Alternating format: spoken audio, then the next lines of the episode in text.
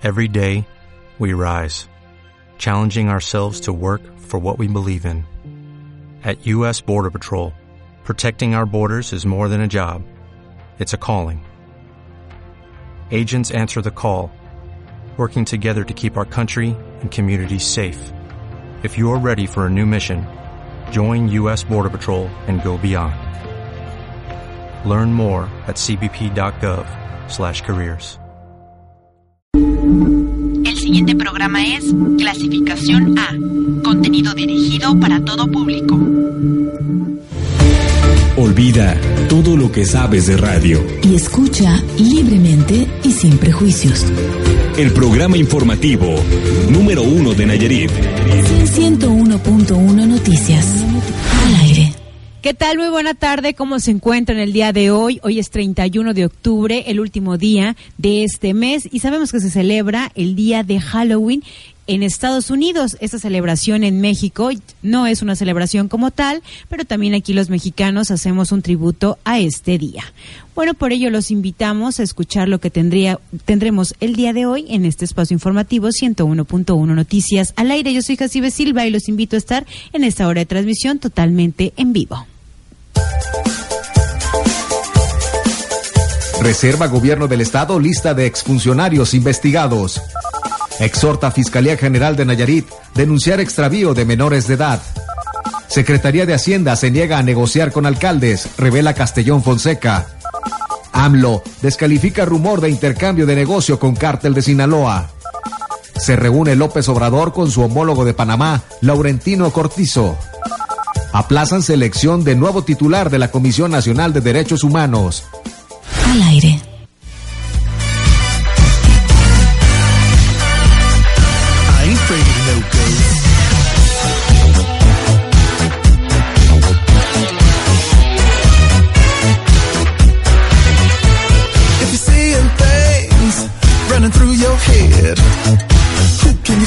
Esta canción del año de 1984 de Ghostbuster, es la canción compuesta y lanzada en este año por el cantautor estadounidense de Ray Parker.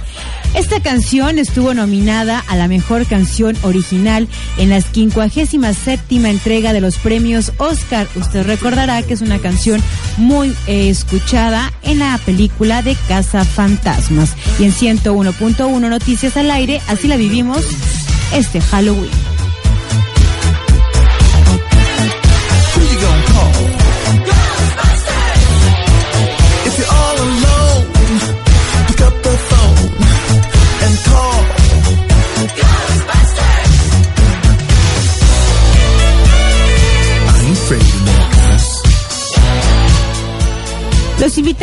Invitamos también a que se comuniquen con nosotros al teléfono de cabina 211-8887 o al teléfono celular solamente le agrega el 311-211-8887. Nos puede seguir en las diferentes redes sociales, nos encuentra en Facebook y en Instagram como 101.1 Noticias al aire. También nos escuchamos en Spotify y estamos como 101.1 Noticias al aire o nos puede seguir en la transmisión totalmente en vivo a través de su plataforma www.radioone.mx. Bueno, de esta manera comenzamos con la información que se generó el día de ayer y que hoy le estamos presentando. Andrés Manuel López Obrador descalifica rumor de intercambio de negocios con cártel de Sinaloa. El presidente califica de calumnia para el cártel de Sinaloa que les haya pagado por liberar a Ovidio Guzmán, así lo dijo. No les voy a hacer el caldo gordo, agregó el mandatario sobre la supuesta información que fue difundida sobre el operativo del 17 de octubre en Culiacán, Sinaloa. Andrés Manuel López Obrador, presidente de México, dijo que no les hará más gordo el caldo sobre la supuesta información que fue difundida por Carlos Loret de Mola. López Obrador también descalificó la versión de que la supuesta persona que aprobó el operativo del 17 de octubre fue Jesús Valencia. El mandatario indicó que el gabinete de seguridad trabaja bien y que las principales críticas vienen de los grupos conservadores que quieren seguir con la corrupción y los privilegios. Al aire. Ahora nos vamos a otra información. Ahora es local, pues reserva gobierno del estado lista de exfuncionarios investigados. Ayer dábamos a conocer la información de que aumentaban más de 500 personas, lo que integra la lista de exfuncionarios relacionados con los actos ilícitos del exgobernador y exfiscal de Nayarit. Hoy se busca proteger eh, legalmente los procesos de investigación, manteniendo en reservado los nombres de presuntos cómplices. Para evitar fugas y amparos, se reserva gobierno del Estado la lista de los nombres de más exfuncionarios que están siendo investigados por presuntos actos de corrupción, muy en particular con el tema de los permisos de taxis clonados, reveló ante diversos medios de comunicación el secretario general de gobierno, Antonio Serrano Guzmán. Pueden ampararse, entonces este, es mejor tener este, el cuidado, el sigilo, ¿no? Para que tengamos mayores éxitos. Bueno, están en la mira todos los, aquellos que, permisos que tengan duda de una procedencia legítima, independientemente del nombre que este se plasme. ¿no? Ahorita todavía no tenemos concluido ningún procedimiento, simplemente está el procedimiento en curso. En cuanto al caso del ex líder transportista Carlos Aldate, el secretario de gobierno aclaró que continúa el proceso, pero no se pueden dar más detalles al respecto. Bueno, él es una persona como todo procesado que tiene sus garantías y, tiene sus derechos procesales, ¿no? Es, solamente el juez podrá decir qué, estado guarda. No, no todavía no, vuelvo a insistir, o sea, todavía está en el proceso, no sabemos efectivamente si se van a configurar elementos de que puedan constituir algún hecho ilícito o no. O sea, nosotros estamos en la revisión administrativa de la evidencia y la Comisión de, eh, de Transporte Público, las facultades que tienes para cancelarla. Una vez que tenemos concluidos los procesos, esperemos la próxima semana tener ya concluidos procesos. Al aire. Usted recordará que ya semanas atrás han estado, eh, ahora sí que cayendo estos, estas personas de los pasados eh, gobiernos y es por eso que se comenta que son más de 500 personas las que se encuentran integradas en esta lista de exfuncionarios. Ahora nos vamos a otra información que procede, o más bien que tiene que ver con la Universidad Autónoma de Nayarit, pues bienes incautados al rector de la UAN y su cómplice Milton siguen asegurados por Fiscalía del Estado. El fiscal general de Nayarit, Petronilo Díaz Ponce, dejó en claro que los bienes incautados a Milton Romero eh, relacionado con el caso Juan continúan asegurados por la institución. También habló sobre la situación de los bienes del ex rector Juan López Salazar. Los bienes incautados a Milton Romero, ex vigilante de la Universidad Autónoma de Nayarit, le fueron devueltos temporalmente para mantenimiento, acción que la Fiscalía del Estado no puede hacer, según lo confirmó el propio fiscal Petronilo Díaz Ponce. El amparo fue para efectos, sí, fue para efectos de que se solicitara la, el aseguramiento por autorizado por este un juez de control. El mismo se llevó a cabo, sin embargo, el, aseguramiento se volvió a realizar en su tiempo, de, esto ya, ya tendrá más de un año, los mismos inmuebles permanecen asegurados y también por situaciones de que nosotros no tenemos un comité o, una, o un departamento encargado para la administración de esos bienes asegurados y dadas las condiciones y la calidad de construcción y de mantenimiento que representaban estos inmuebles, fue, les fue dada en posesión a los probables este, a los probables responsables. Entonces, ellos tienen la posesión de sus bienes. En cuanto a los bienes abandonados por el ex rector de la universidad, Juan López Salazar, el fiscal reveló cuál ha sido el destino de los mismos y las razones por las que ha sido difícil localizarlo.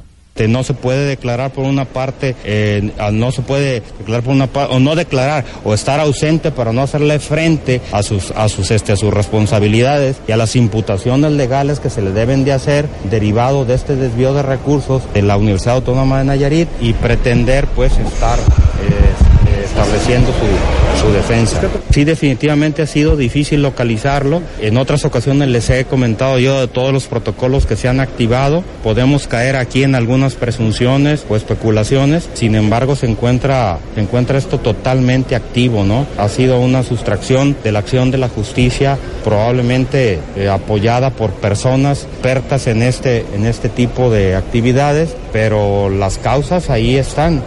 Al aire. Y en más información, exhorta Fiscalía General de Nayarit denunciar extravío de menores de edad. Los agentes del Ministerio Público y los policías tienen la obligación de recibir la denuncia para iniciar las investigaciones y con ello, antes de 24 horas, es mejor porque así se puede situar de inmediato a las alertas y los protocolos. Así lo dijo el fiscal de Nayarit, Petronilo Díaz Ponce.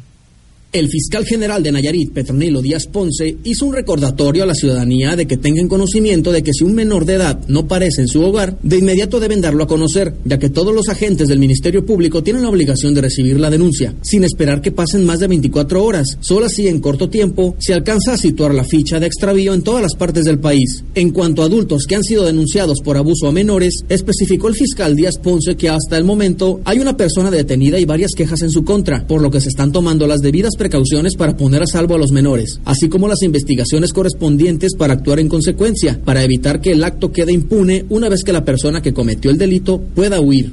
Al aire. Bueno, con esta información los invitamos a un corte informativo y regresamos con más a 101.1 Noticias al aire. 101.1 Noticias al aire. Teléfonos en el estudio 211-8887. WhatsApp 311-211-8887.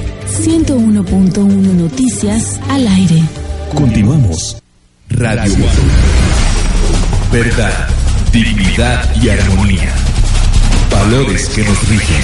One, 101, 101, 101 Radio One, Universidad Autónoma de Nayarit. 50 años construyendo historias.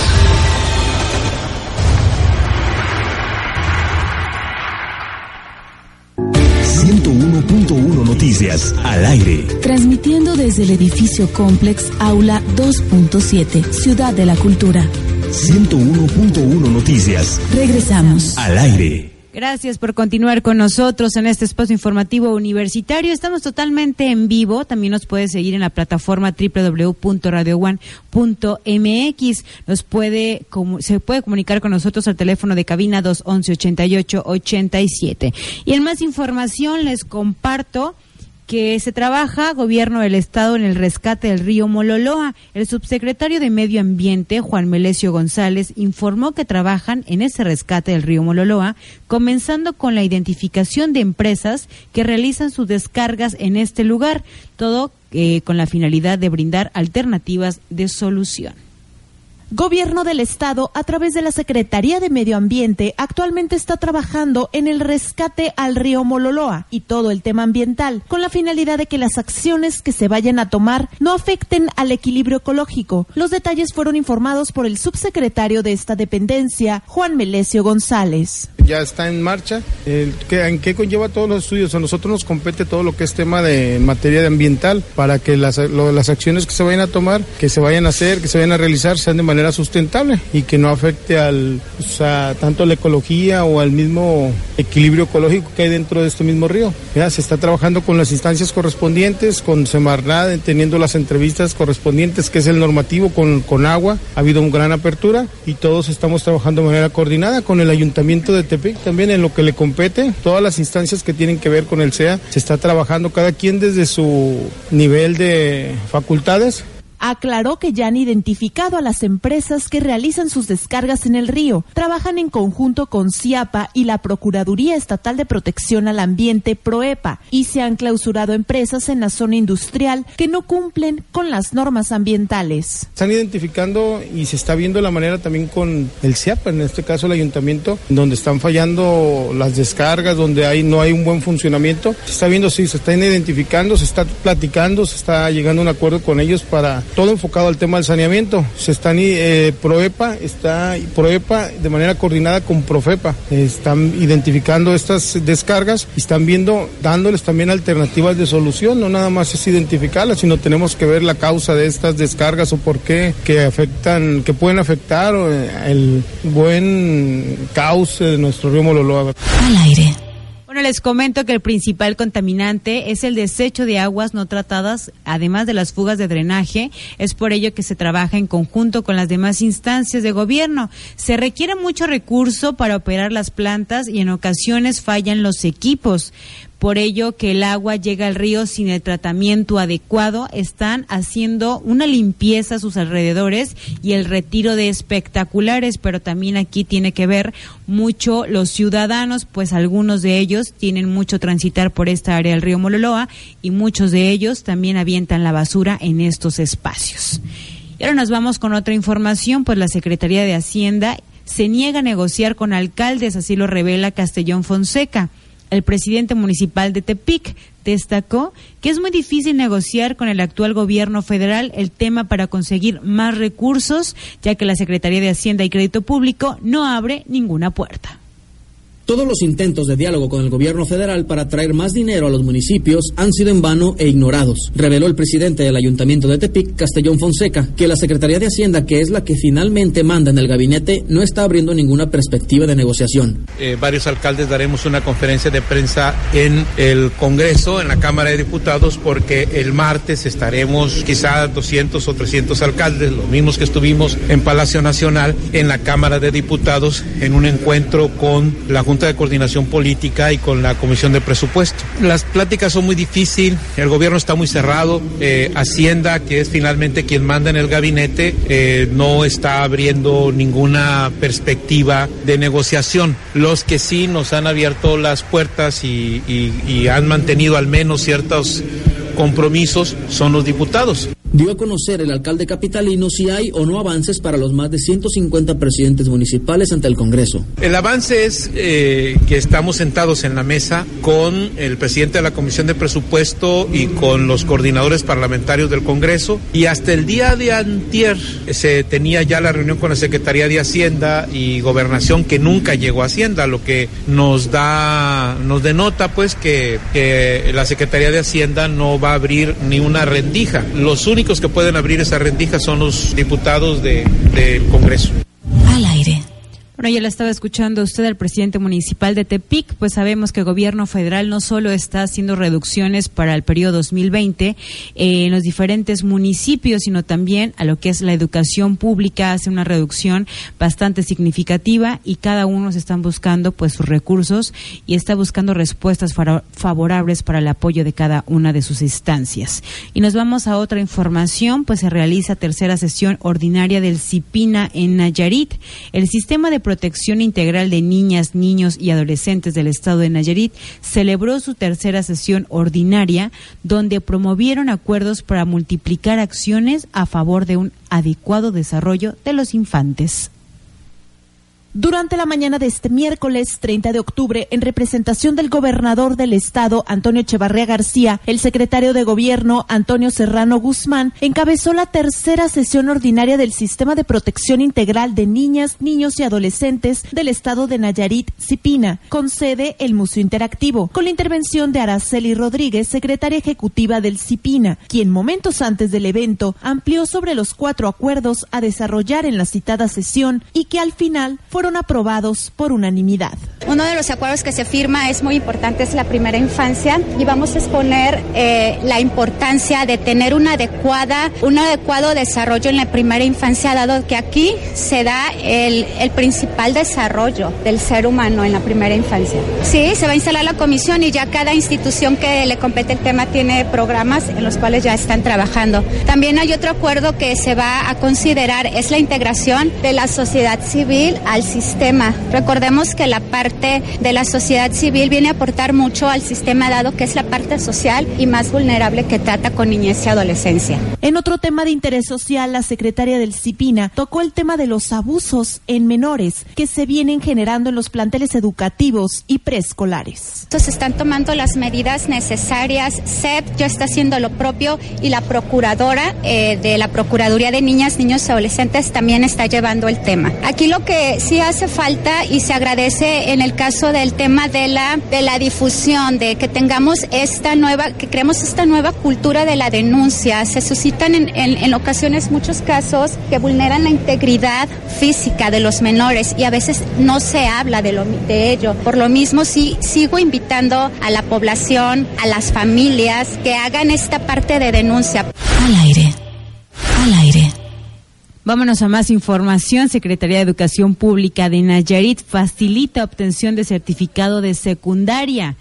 Aquellas personas que no tuvieron la oportunidad de culminar lo que fue la educación de secundaria, pues ahora puedes estudiar la secundaria totalmente abierta. Este programa creado para personas que por alguna razón no, no cursaron la educación secundaria y que por algunos motivos no lo hayan culminado, ya sea laborales o familiares, no pueden acudir todos los días a una escuela regular, pues se encuentra ahora la escuela abierta para culminar la secundaria.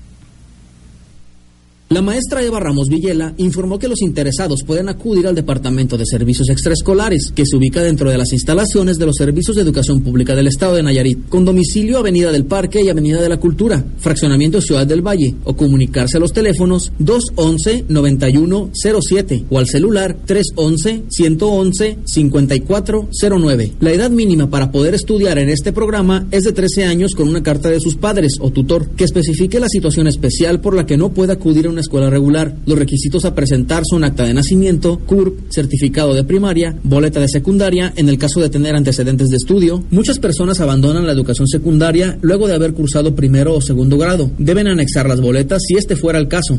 Al aire. Bueno, les menciono que dicho programa es muy flexible para todos los estudiantes y con ello les va a permitir realizar las lecturas y llenado de guías desde la comunidad, desde su casa.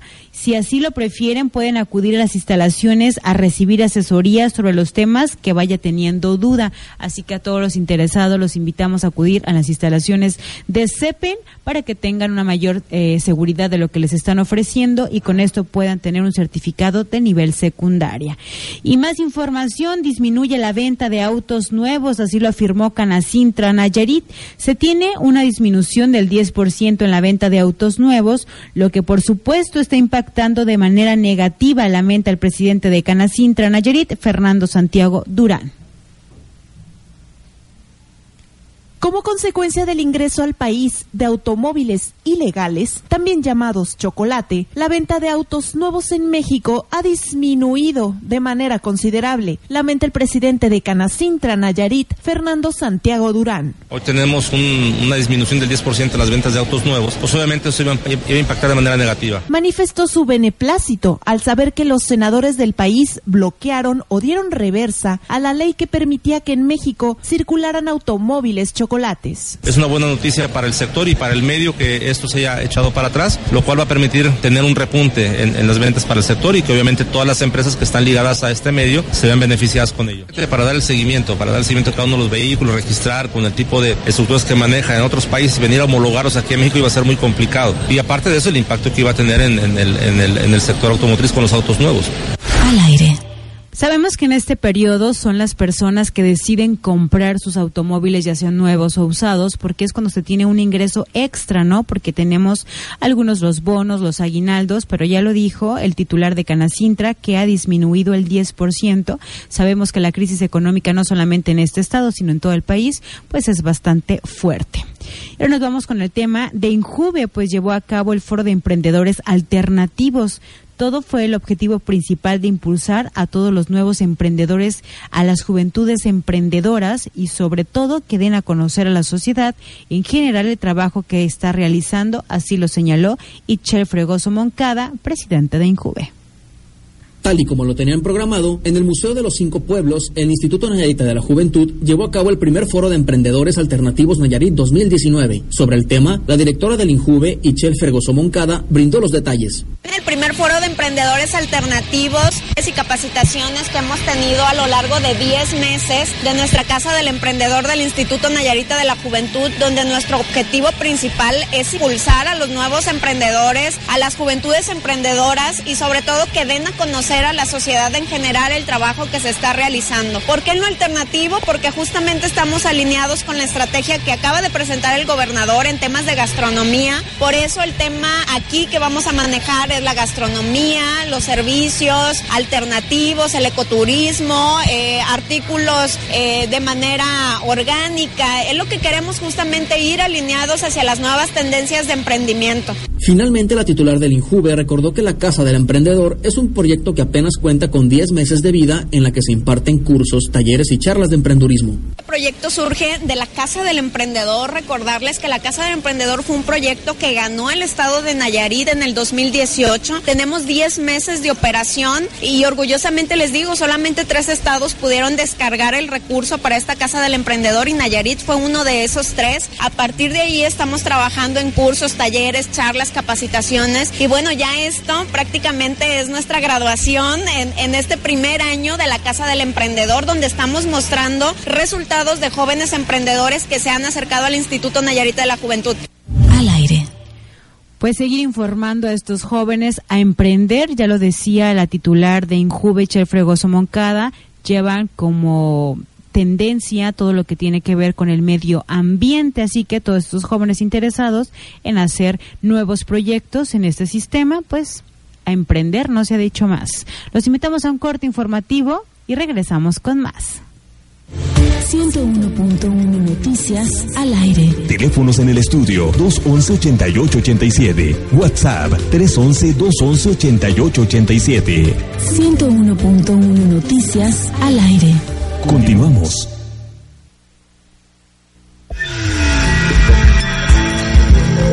Universidad Autónoma de Nayarit.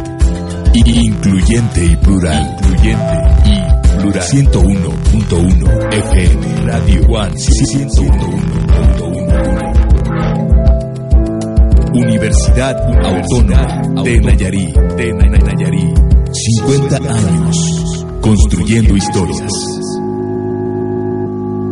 101.1 Noticias al aire. Transmitiendo desde el edificio Complex Aula 2.7, Ciudad de la Cultura. 101.1 Noticias. Regresamos. Al aire. Gracias por continuar con nosotros. Estamos totalmente en vivo en 101.1 Noticias al Aire, un programa de Radio Universidad. Nos puede sintonizar en www.radioone.mx. Y así seguimos con la información que se genera allá en la Ciudad de México, pues el presidente Andrés Manuel López Obrador se reúne con Esholas, la organización civil fundada por el Papa Francisco, confirmó en un comunicado citado por medios que busca sumarse al gran proyecto de México.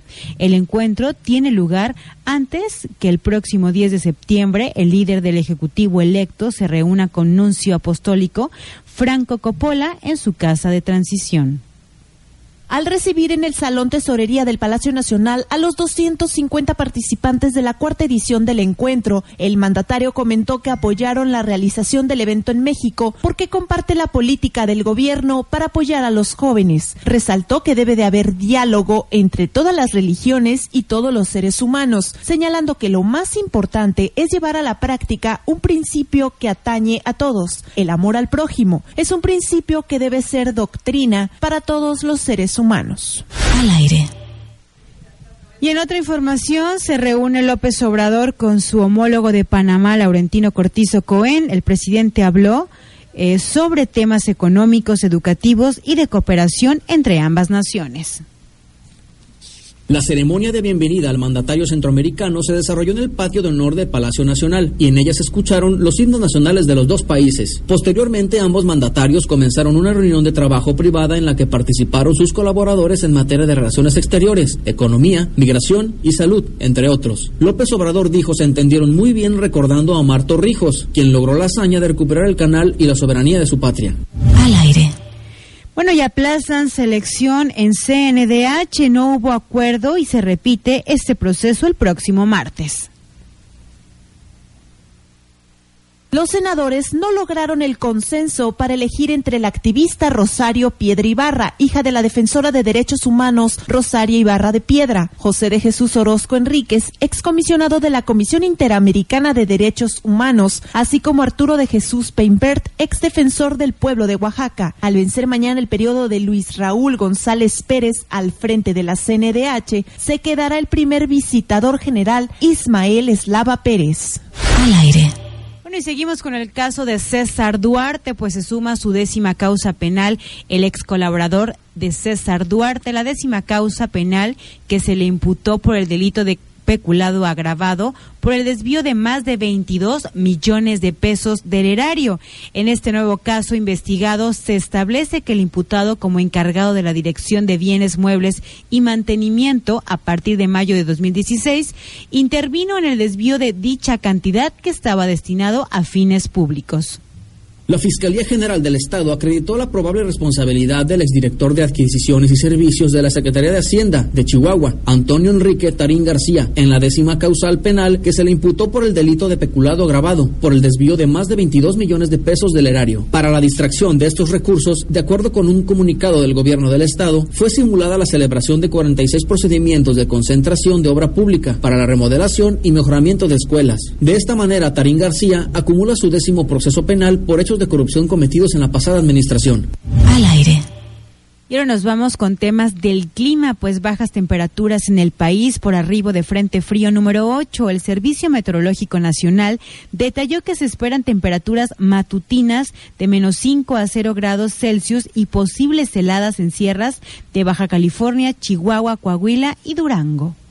Se esperan temperaturas matutinas de menos 5 a 0 grados Celsius y posibles heladas en sierras de Baja California, Chihuahua, Coahuila y Durango, así como temperaturas de 0 a 5 grados Celsius en las montañas de Sonora, Nuevo León, Tamaulipas, San Luis Potosí, Zacatecas, Aguascalientes, Guanajuato, Querétaro, Estado de México, Puebla, Hidalgo, Tlaxcala y Veracruz. En cuanto a lluvias, se esperan fuertes en Jalisco, Colima, Michoacán, Guerrero, Estado de México, Ciudad de México, Tlaxcala, Yucatán y Quintana Roo, y chubascos en Tamaulipas, Zacatecas, Nayarit, Guanajuato y Morelos, y lluvias aisladas en Nuevo León.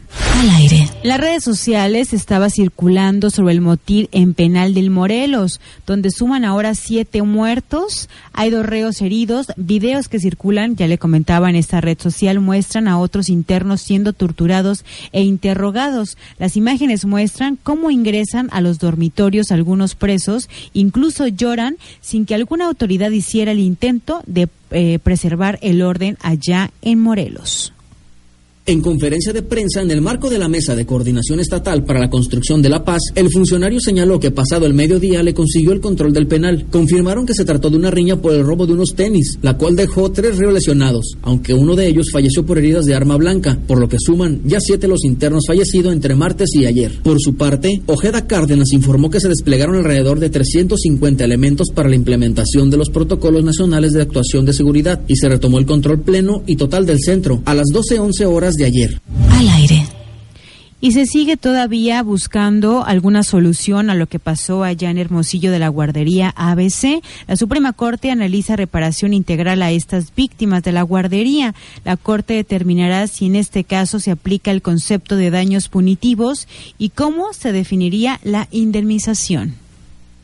Al ejercer su facultad de atracción, a propuesta del mismo ponente Juan Luis González Alcántara Carrancá, el máximo tribunal del país evaluará la posibilidad de incorporar el concepto de daños punitivos como parte de una reparación integral en la ley de víctimas, en este caso del incendio ocurrido el 5 de junio de 2009. En sesión, los ministros de la primera sala consideraron que el conocimiento del asunto permitirá establecer si la determinación de los montos por concepto de indemnización puede definirse a través de analogías a casos resueltos por la Corte Interamericana de Derechos Humanos o por la propia Suprema Corte. Al aire. Y en más información, la Asociación Humanitaria de World Vision México buscará erradicar el trabajo infantil a, aquí en México en el marco del trigésimo aniversario de la Convención sobre los Derechos del Niño. La Asociación Humanitaria de World Vision México busca mejorar el marco legislativo como parte de su programa Campos de Esperanza con el fin de disminuir el trabajo infantil y para que la agricultura y la fabricación de ladrillos sean incluidas explícitamente como labores peligrosas para los menores. Malcolm Aquiles, oficial de política pública de la Organización Internacional, dio a conocer que preparan una propuesta de reforma a la Ley Federal del Trabajo que busca atacar esta problemática en estados como Sonora, Veracruz y Chiapas, donde el trabajo infantil en zonas rurales es una constante. Según cifras del World Vision México, existen más de 2.500.000 adolescentes dedicados a actividades clandestinas, así como 1.500.000 menores de edad inmersos en actividades peligrosas. Al aire.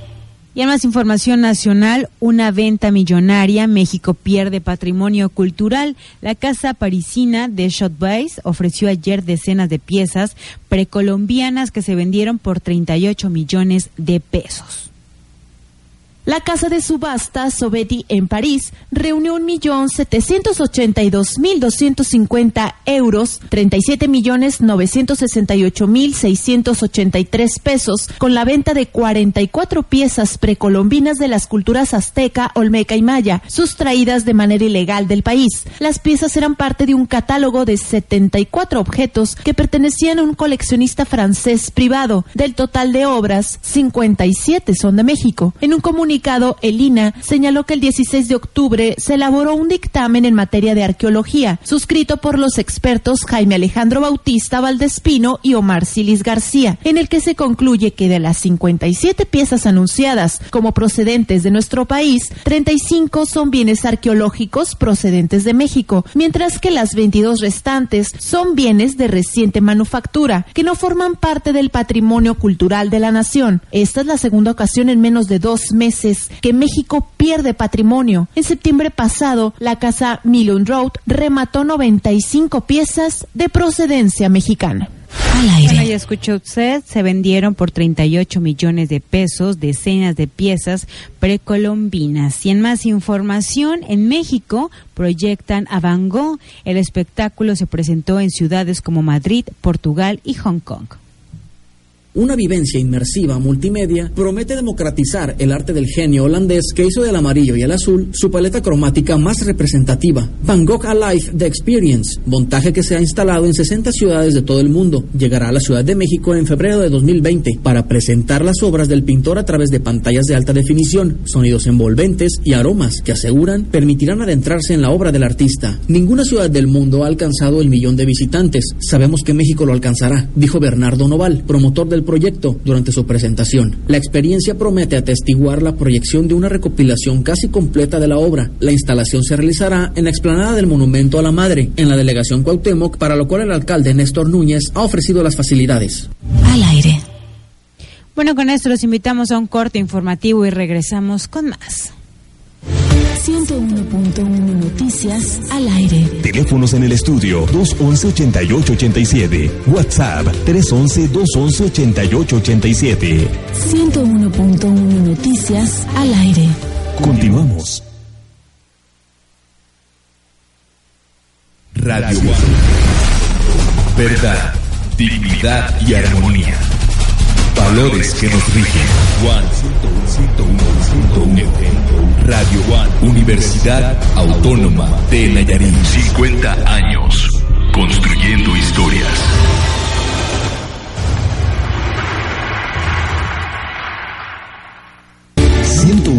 .1 Noticias al aire. Transmitiendo desde el edificio Complex Aula 2.7, Ciudad de la Cultura.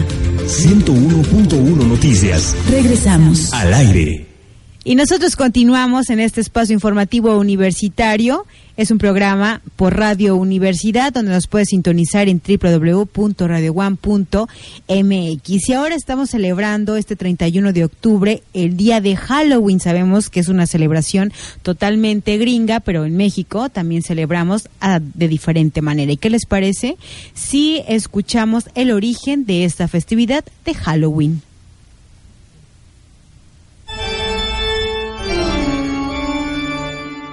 Historia de la festividad Halloween. Cuando se habla de Halloween o Día de las Brujas, se piensa en disfraces, máscaras, fiestas, dulces y niños. Pero la tradición indica que su celebración no siempre fue festiva y alegre, y que los ritos que se practicaban durante la noche tenían un carácter purificador y religioso. El 31 de octubre es una fecha asociada con los muertos, las almas en pena, las brujas y los hechizos. Las costumbres tuvieron su origen en las celebraciones de Año Nuevo de los druidas y los romanos. Como en otros festivales de Año Nuevo, en esta fecha los muertos volvían a estar entre los vivos. Los celtas hacían sacrificios humanos y de animales en honor al dios Samaín, señor de la muerte. Durante la ceremonia, los celtas se disfrazaban con las pieles de los animales sacrificados para sacar del pueblo a los demonios que los visitaban y poder regresar a la normalidad al día siguiente. Con las cenizas y restos de los sacrificios, hacían un rito para conocer lo que sucedería en los siguientes meses. En Estados Unidos comenzaron a celebrar esta fecha las pequeñas comunidades de irlandeses católicos a mediados del siglo XIX y de allí se esparció la tradición al resto del planeta.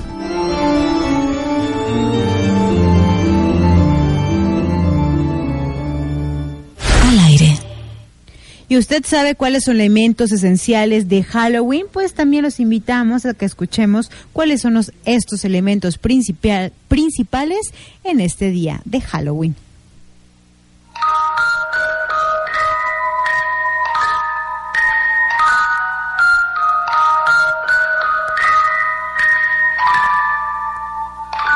Elementos representativos de Halloween.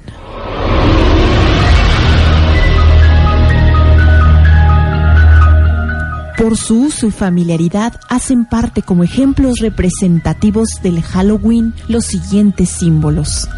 Las calabazas. Las calabazas cortadas en forma de caras grotescas e iluminadas con velas por dentro se originaron en los juegos de los niños irlandeses, quienes usaban papas y nabos para tal fin. Los fantasmas. La costumbre de prender linternas y vestirse de fantasmas se originó de una antigua leyenda irlandesa. En Irlanda e Inglaterra ahuecaban remolachas y papas para usarlas como linternas. Luego que esta costumbre llegara a América, comenzaron a usarse las calabazas. Las brujas. Halloween es también conocido como Noche de Brujas. Las brujas, según la tradición popular, son hechiceras que usan magia negra. Se dice que esta noche el diablo convoca a las brujas a una fiesta conocida como un aquelarre y por eso se las puede ver durante Halloween. Arañas y telarañas. Las arañas son consideradas las tejedoras de los hilos del destino. El uso ornamental de arañas y telarañas en Halloween responde a la intención de crear una ambientación misteriosa y enigmática. Colores de Halloween. Predominan fundamentalmente tres colores, naranja, morado y negro. El naranja asociado a la calabaza es un color que representa la vitalidad y la energía. El morado simboliza la magia, el misterio y el paso de la vida a la muerte. El negro se vincula a la oscuridad, lo maligno y lo demoníaco. En México, el Halloween tiene un toque diferente, ya que comparte protagonismo con el tradicional Día de los Muertos, que se celebra el 2 de noviembre. El ambiente en las calles es muy animado, con altares en honor a los seres queridos fallecidos y calaveras de todos los tamaños.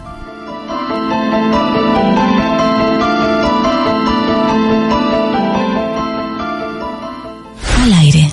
Pues estas fueron las características que nos presentaron referente a la festividad de Halloween y ahora nos vamos a escuchar el resumen de noticias internacionales.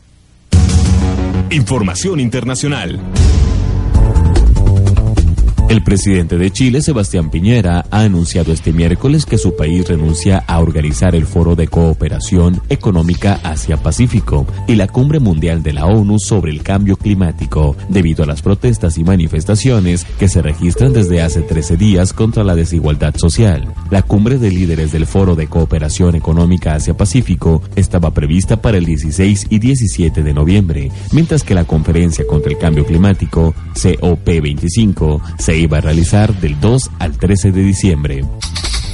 El ministro de Justicia de Brasil, Sergio Moro, ha ordenado el día de ayer a la Fiscalía abrir una investigación para establecer la veracidad de un testimonio que vincula al presidente del país, Jair Bolsonaro, con uno de los presuntos asesinatos de la activista y concejala de Río de Janeiro, Mariel Franco. Un conserje de la urbanización en la que Bolsonaro tiene su residencia personal ha declarado que el día en el que Franco fue asesinada a tiros, uno de los sospechosos entró en el recinto diciendo que iba a su casa. Sin entrar en detalles, Sergio Moro ha explicado que existen inconsistencias y contradicciones en el testimonio, pues Bolsonaro estaba en Brasilia el día en el que supuestamente este sospechoso fue a la urbanización. Un incendio que duró aproximadamente nueve horas ha dejado calcinado el castillo de Shuri, un emblemático palacio de la región japonesa de Okinawa, declarado desde el 2000 Patrimonio de la Humanidad por la UNESCO. El departamento de bomberos de la ciudad de Naha, en la isla de Okinawa, fue alertado sobre las 2.40 hora local de que salía humo por el complejo. Hasta el lugar se desplazaron unos 30 camiones de bomberos con más de 100 efectivos que lucharon durante horas contra las llamas que dañaron unos 4.200 metros cuadrados del recinto. Al aire. Pues esta fue la información de noticias internacionales y nos vamos a la bolsa que se cotiza el día de hoy. El dólar a la compra en 18 pesos con 67 centavos, a la venta en 19 pesos con 50 centavos. El euro por su parte se encuentra a la compra en 21 pesos con 43 centavos y a la venta en 21 pesos con 44 centavos. Pues ¿qué cree? Hemos llegado al final de este espacio informativo universitario El día de hoy le compartimos bastante información local, nacional e internacional de diferentes rubros, pero lamentablemente pues se acabó esta hora de transmisión totalmente en vivo. El día de mañana tenemos también información que compartirles a partir de la una de la tarde en vivo. Yo soy Jacibe Silva y el día de mañana los esperamos con más.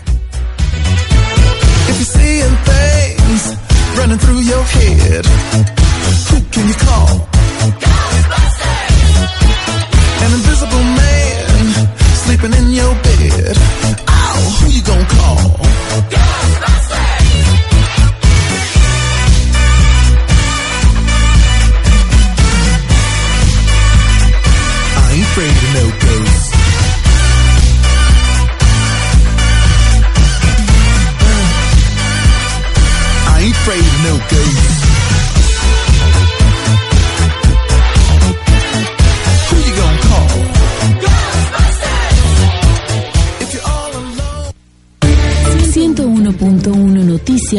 Al aire.